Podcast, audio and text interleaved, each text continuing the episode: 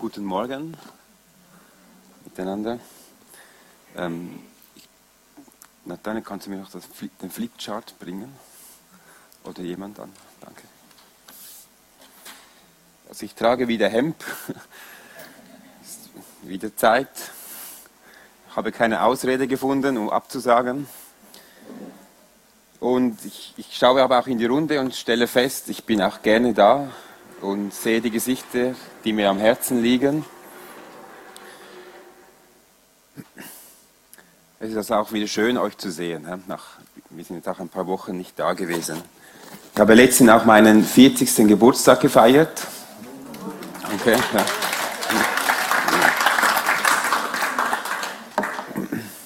Ich bekam viele Geschenke. Ähm, ich wusste gar nicht, dass es noch so viele Freunde gibt. Ähm, ich bekam auch sehr viele Flaschen, Weinflaschen, ja. volle. ähm, ich, offenbar schenkt man, je älter man wird, Weinflaschen, das wusste ich nicht. Und ich habe auch immer so die Angewohnheit, die Geschenke gar nicht immer sofort zu öffnen, sondern sie irgendwo hinzustellen, zu drapieren und anzuschauen. Das ist so der Brauch in Südostasien eher, oder? Man packt es nicht sofort aus. Und der Vorteil ist dabei, man muss dann auch nicht etwas sagen, oder? Was dieser Wein ist vom Wallis. Ja. Ähm, und der Vorteil ist auch, man kann dann alles auf einmal sehen, oder? Und spüren und sehen, ja, das, das ist schön. Und ich möchte darauf noch später zurück zu sprechen kommen. Ich ähm, habe aber schon länger den Eindruck gehabt, wir müssen über die Stürme in unserem Leben reden, heute, morgen.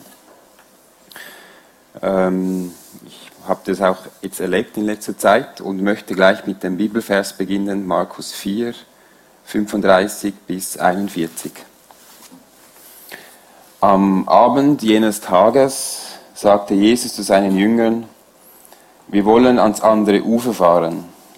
Sie schickten die Menge nach Hause, stiegen in das Boot, in dem Jesus bereit war, bereits war, und fuhren mit ihm ab.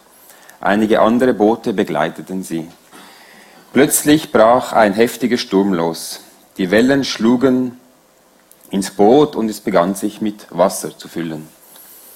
Jesus aber schlief im hinteren Teil des Bootes auf einem Kissen.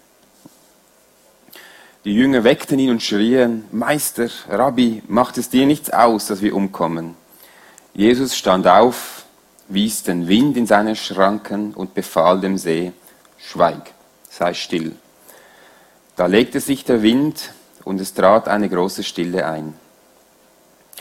Warum habt ihr solche Angst? sagte Jesus zu seinen Jüngern.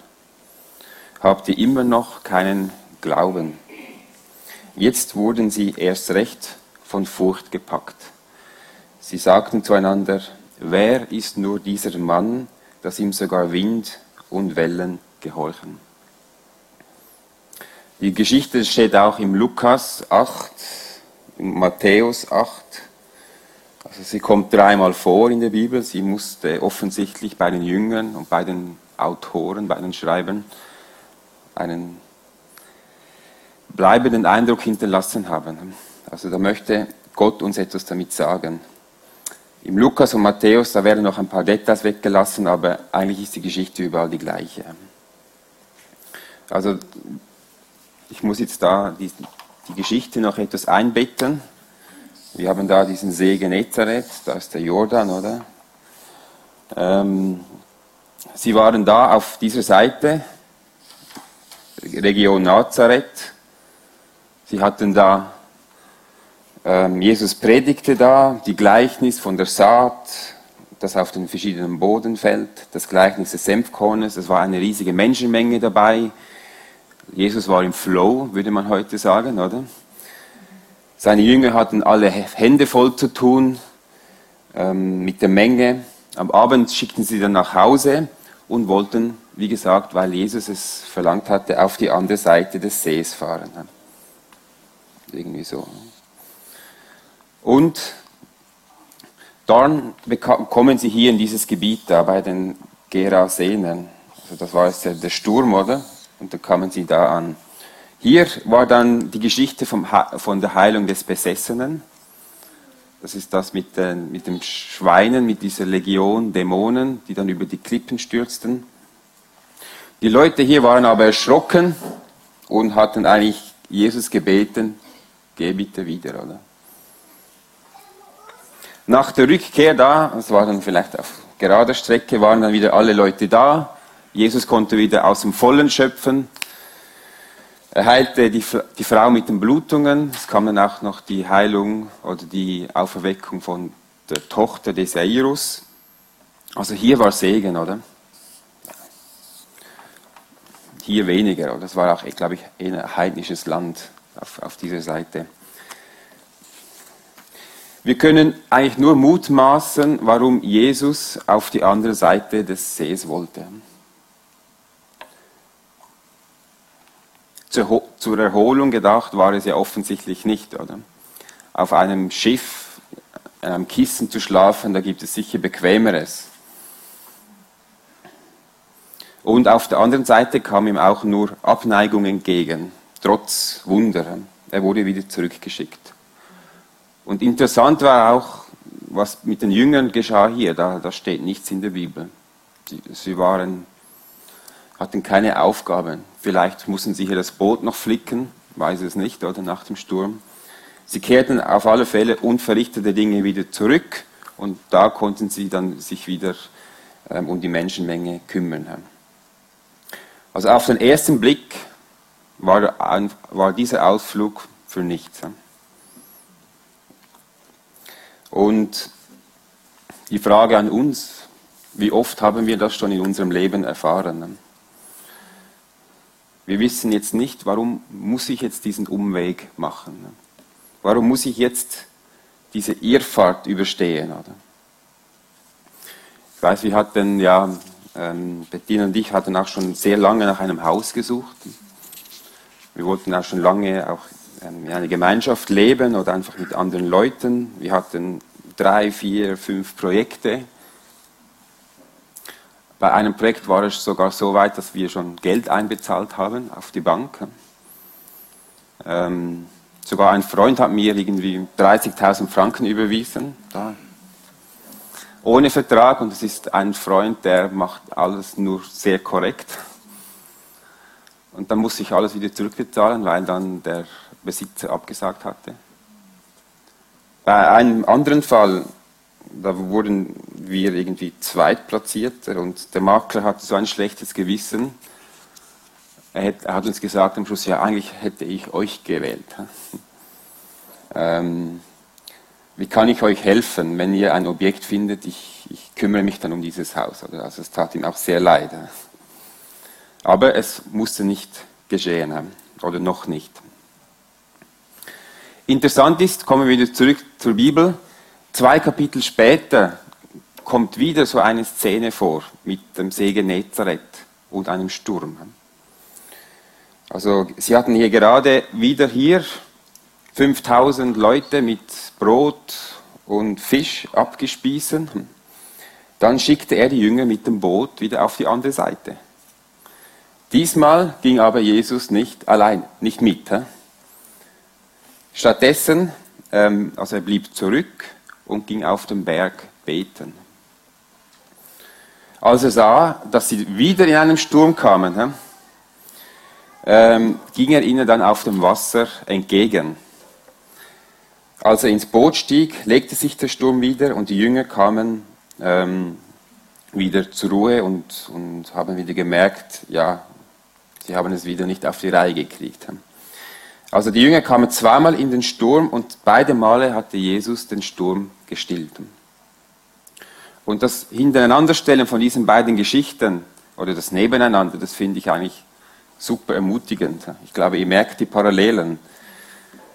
Erstens mal, Jesus ist da. Das ist Sonntagsschuld Predigt. Das habt ihr auch sicher schon hundertmal gehört. Ich sage es gerne noch einmal mehr. Jesus ist da. Wenn wir meinen, er sei nicht da, er schläft, das kann sein, oder? Aber er ist im gleichen Boot, im Hinterteil. Und wenn wir ihn rufen, steht er auf und stillt den Sturm. Das ist eine absolute, unumstößliche Tatsache. Wenn wir ihn rufen, ist er da. Zweitens, er hat absolutes Vertrauen in uns, wenn wir diese beiden Geschichten anschauen. Er legt sie sogar auf ein Kissen, währenddem die Jünger im Sturm versuchen zu navigieren. Er denkt auch nicht, oh, dieser Philemon ist jetzt am Steuer. Ich, ich, ich bleibe jetzt lieber wach. Ich tue nur so, als ob ich schlafe. Damit ich rechtzeitig bereit bin. Im Gegenteil, er legt sich schlafen, bequem und ist wach, äh, nicht wach, beim Schlafen, oder? Und wenn es dann doch nicht geht, er steht auf und ist da, Punkt 1 wieder. Wir waren da einmal ähm, auf, auf, den Philippinen. Ähm, wir hatten einen Ausflug gemacht mit einem Fischer. Das war Lobok River, hieß der Fluss. Und wir gingen da Firefly Watching, sagt man dem, Glühwürmchen anschauen. In der Nacht, in der Dunkelheit. Und es war ein super Ausflug. Das waren so Schwärme von, von Glühwürmchen. Und die haben sich so pulsierend bewegt um diese Bäume, um diese Mangroven herum, oder? Also es war absolut faszinierend. Dann haben sie plötzlich wieder Richtung gewechselt, gekehrt, so eine Schwarmintelligenz, oder? Ich, ich, mir kam das wieder in den Sinn während der Predigtvorbereitung. Ich wollte nach, auf YouTube gehen, um zu schauen, wie das aussehen könnte. Ich habe es aber nicht gefunden auf YouTube. Also es gibt also noch Dinge, die es noch nicht gibt auf YouTube. Ähm, also die, die, Geschichte geht dann weiter auf der Rückreise. Es war wirklich dunkel. Hat dieser Fischer, der eigentlich der Lokale war, oder dort, der, fiel, der ist über einen Felsen gefahren ne, beim Herausfahren aus dem Fluss. Dann ging ein Teil des, des Propellers ging kaputt und nachher hatten wir nur noch halbe Leistung und tuckerten dann so in der Nacht Richtung unserem Dorf. Es ging dann noch weiter, oder? Eigentlich müsste man meinen, er kennt die Gegend. Und ich wusste, es gibt noch, man muss noch drei Ortschaften fahren und nachher sind wir dort bei Ort, äh, vor Ort. Und bei der zweiten Ort, Ortschaft ging, ging, er dann plötzlich wieder Richtung Ufer und er meint also tatsächlich, wir wären am Ziel. He? Und wir, wir hatten nichts, oder? Keine Positionslichter und keine, keine Schwimmwesten, oder? Und es war ein bisschen ein mulmiges Gefühl. Also bei diesem Fischer würde ich sicher nicht nochmals wieder mitfahren, oder? Was würde aber Jesus machen? Also es gibt ja dieses Beispiel von Petrus, oder? Er, Petrus war am Fischen die ganze Nacht durch. Er hat nichts gefangen. Und dann kam er zurück. Jesus stand am Ufer und Jesus sagte nicht, Petrus, äh, wo, wo hast du deine Lehre gemacht? Hä? Geh nochmals einen Wiederholungskurs. Nein, er sagte, geh nochmals raus, wirf das Netz auf die andere Seite und dann kriegst du die Fische, die du willst. Und nachher kommt er zurück vom Ufer und dann sagte Jesus ihm, du darfst jetzt auch Menschen fischen, oder? Oder du sollst jetzt Menschen fischen.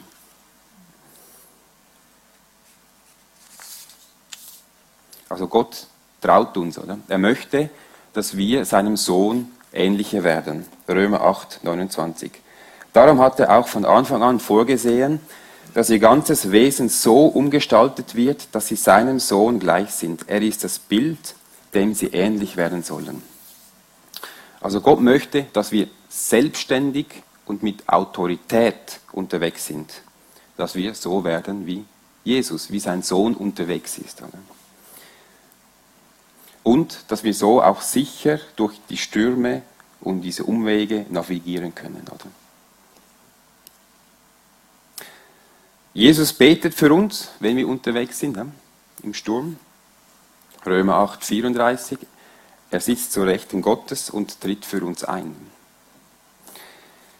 Jesus betet auch, wenn wir im Sturm stecken, oder wie in der zweiten Geschichte, als er auf diesem Berg war. Und er sieht uns. Er sieht, seine Jünger steckten im Sturm, sie kämpften gegen den Wind, sie kamen nicht voran mit Rudern und er ging ihnen auf dem Wasser entgegen, sogar ohne dass sie ihm um Hilfe baten. möchte ich noch etwas näher auf den Predigtext eingehen. Ähm, da starke Winde hier auf dem See Geneta, das war eigentlich nichts Außergewöhnliches. Der See, der ist rund 200 Meter tiefer als das Meer, ist so in einer Senke unten und ist so umgeben von Plateaus und darüber strichen immer die Winde, relativ stark. Und dann gibt es so Täler scheinbar, ich war auch noch nie vor Ort, wo dann diese Winde runterkamen und dann in den See ähm, wie Fallwinde hinein windeten. Also es war tatsächlich so, dass diese Winde plötzlich auftreten können ähm, und über zwei Meter hohe Wellen ähm, verursachen können. Im Winter gab es, gibt es scheinbar starke Ostwinde, also auch vom, von der Meeresseite her, ähm, die auch so stark sein können, dass sie Fische ans Land spülten und die Uferbewohner Fische am Strand einsammeln konnten. Also wenn man auf einem solchen See in einen solchen Sturm gerät, da versuchte man so schnell wie möglich wieder zurückzufahren. Also die Fischer, die hatten tatsächlich Todesangst. Oder? Und in dieser Zeit schläft Jesus, ich komme dann nochmals zurück, tief und fest im hinteren Teil. Was ist dann geschehen? Die Jünger hatten offensichtlich, oder wir wissen jetzt auch warum, Angst bekommen, weckten Jesus auf und machten ihm Vorwürfe. Jesus stand auf, gebot dem Sturm, still zu sein und manchmal liest man dann auch, dass Jesus geschrien hat. Ich bin nach dem nachgegangen, aber das ist offensichtlich eine falsche Übersetzung. Also im Griechischen steht nichts davon. Jesus schrie nicht. Im Englischen heißt es, he rebuked. Er sagte es bestimmt, kann man so übersetzen. Er mahnte den Wind. Er gebot den Wind. Und jetzt kommen wir zum Hauptteil von dieser Geschichte. Jesus fragte seine Jünger, warum habt ihr solche Angst? Habt ihr immer noch keinen Glauben? Und was Jesus damit meint, ist, wo ist euer sich nicht sorgen? Wo ist unsere, eure Ruhe in diesem Sturm? Wir hatten wieder ich muss ja immer, ich muss immer die Predigt auch selber erleben. Wir hatten einen Kieferorthopädtermin und da kam dann eine Rechnung oder der Kostenvoranschlag und der belief sich da auf 12.000 Franken. Und merke immer dort, wo du schnell unruhig wirst, dort ist auch oft deine Schwäche, deine größte Schwäche. Also ich war plötzlich unruhig, oder? Ich habe gerne, wenn ich weiß, es geht auf am Schluss oder Ende Jahr, ich kann so viel auf die Seite und so weiter, ich habe es im Griff. Aber 12.000, das sprengte mein Portemonnaie. Vielleicht gibt es diejenigen, die das auch mit der Portokasse bezahlen können, wir nicht. Oder zumindest dachte ich es. Eine Woche lang hatte ich diese, also ich wirklich, ich konnte nicht schlafen und wäre ich da für das Essen zuständig gewesen, hätte es wohl immer nur Butter und Brot gegeben. Dann nach einer Woche ähm, spürte ich, jetzt wird es wieder, gibt es wieder ruhiges Fahrwasser. Dann konnte ich wieder etwas klarer denken. Ich hatte ein, zwei Telefone gemacht mit der Krankenkasse, die einen Teil übernehmen sollte, aber es dann nicht gemacht hat, oder? Das war eigentlich der Ursprung. Der Kostenvoranschlag war immer basierend auf dem Grundsatz, dass die Hälfte die Krankenkasse übernehmen wird, weil es so, weil es so eine schlechte Stellung war, dass es gesundheitsgefährdend wäre. Oder? Ähm, ich konnte dann mit der Krankenkasse gut reden und hatte dann einen klaren Blick, wie der Kiefer, da mit dem umgehen sollte. Ich habe ihnen ein Mail geschrieben und gesagt, so Punkt 1, 2, 3, 4, so machen wir es, oder? Wieder Erwägungsgesuch, ähm, bitte Rechnung erst schicken, wenn, wenn klar ist, wer zahlt, oder? Und so weiter.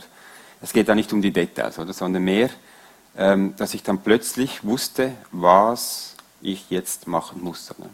Ich habe dann drei Wochen lang nichts gehört vom Kieferorthopäden. Ich dachte schon, er ist beleidigt, weil ich mir vorgab, was er machen muss. Oder? Dann rief er, rief er plötzlich an und sagte, ja, Herr Dickelmann, ich habe Punkt 1 und 2 gemacht, jetzt bin ich bei Punkt 3. und in der Zwischenzeit kam dann plötzlich noch Geld rein, oder? Von irgendwo einer Kasse. Dann kam noch Geld rein von einer, von einer Anstellung, wo ich Überzeit noch ausbezahlt kam. Es ging länger, als ich dachte, oder? Es wurde dann noch mehr bezahlt. Dann wusste ich, ja, ich bin wieder, ähm, habe wieder etwas gelernt. Wir lernen auch hier in dieser Geschichte, Jesus blieb ruhig, weil er, wir wissen ja, er ist der Friedensfürst. Er konnte schlafen, weil er Gottes Sohn war, so aber wie wir auch Gottes Kinder sind. Er konnte den Sturm, ich sage es mal so, aus himmlischer Perspektive anschauen. Und so hatte auch Jesus diese Autorität über den Sturm. Also auf dieses von oben herunterschauen, das gibt auch ein bisschen Distanz zum Sturm, zu diesem Unweg, den wir machen müssen. Und wie komme ich zu dieser Perspektive? Indem ich den Frieden im Fokus habe, oder? Thema von heute Morgen. Wenn du den Frieden hast, dann verlierst du den Konflikt aus den Augen respektive er nimmt dann einen tieferen Stellenwert ein. Oder? Dann hast du diese Freiheit, diesen Blick über das Ganze und weißt, was du machen musst. Wenn Jesus sagt, fürchtet euch nicht, ist es eigentlich kein Tadel, sondern es ist eine Erinnerung, dass es immer einen Weg gibt, diese Furcht zu überwinden, diesen Sturm zu, durchzustehen. Oder? Und dabei, es geht da nicht um Realitätsverweigerung, oder? Ich scheuklappe, ich Rechnung aus den Augen verlieren, sondern es geht darum, dass wir trotz dieser Realität, trotz dem Sturm, die Wahrheit nicht aus den Augen verlieren. Und die Wahrheit ist, je mehr wir Jesus in uns haben, desto weniger hat die Angst Platz in uns. Und mit dieser Ruhe können wir auch mit einer Gelassenheit diese Umwege unter die Füße nehmen und Dinge nochmals versuchen, bis wir es schaffen. Ich habe da von der Wohnung erzählt, oder? Also in diesem Bereich, da, da wusste ich, Gott ist am Tun, Gott ist am Werken. Und wir haben jetzt eine wunderschöne Wohnung bekommen.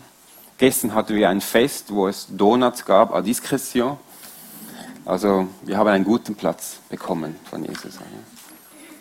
Es war auch ein Wunder, wie wir diese Wohnung bekommen haben, oder? Es war irgendwie ein IT-Fehler von der Genossenschaft, wo wir dann plötzlich die Wohnung bekamen, die anderen nicht. Ja, das ist übernatürlich. Also vergesst nicht, alle Dinge dienen zum Besten. Römer 8, 28. Die Frage ist eigentlich nicht, warum wir immer wieder Stürme überwinden müssen oder Umwege laufen müssen. Oder? Das ist ja meistens nicht Gott gewollt.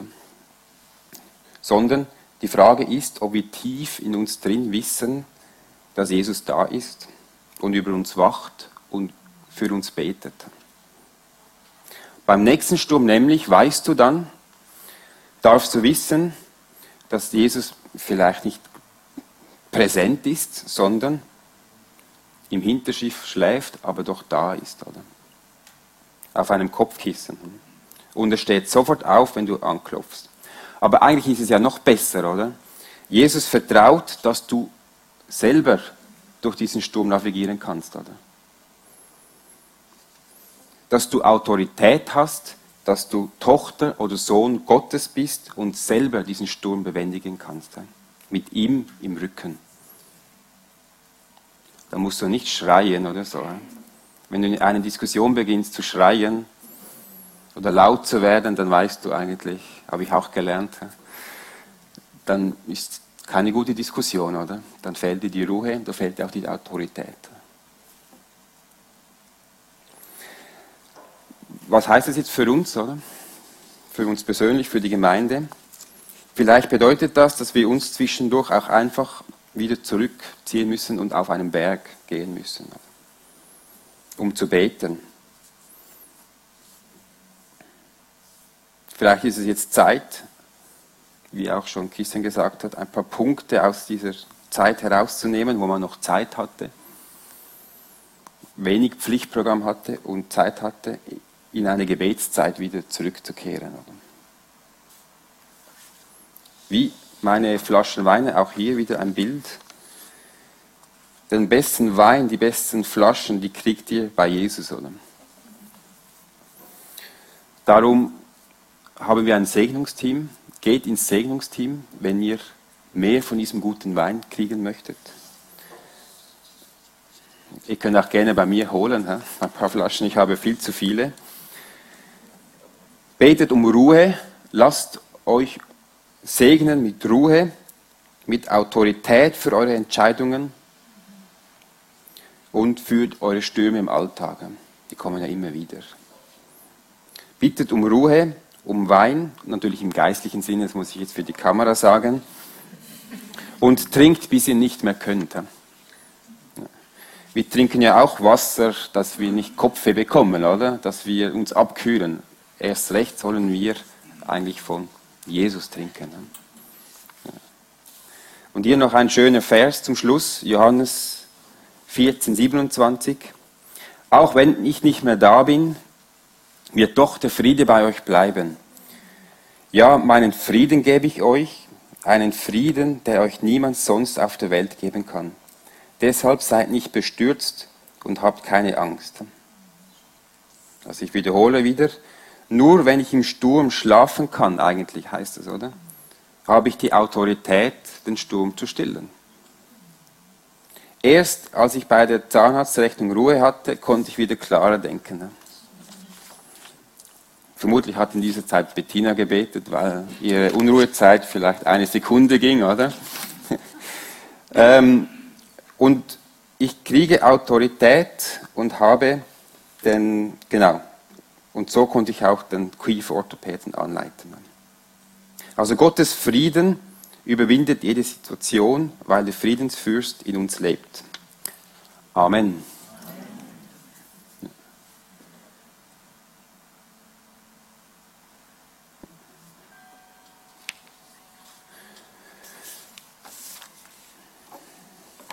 dann bitte ich euch aufzustehen, bevor ihr ins Segnungsteam geht.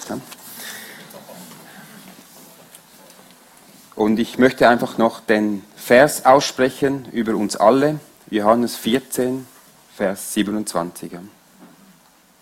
Auch wenn ich nicht mehr da bin, wird doch der Frieden bei uns sein, bei euch bleiben. Ja, meinen Frieden gebe ich euch, einen Frieden, der auch niemand sonst auf der Welt geben kann. Deshalb sind wir nicht bestürzt und wir haben keine Angst, was jetzt auf uns zukommt. Wir freuen uns. Amen.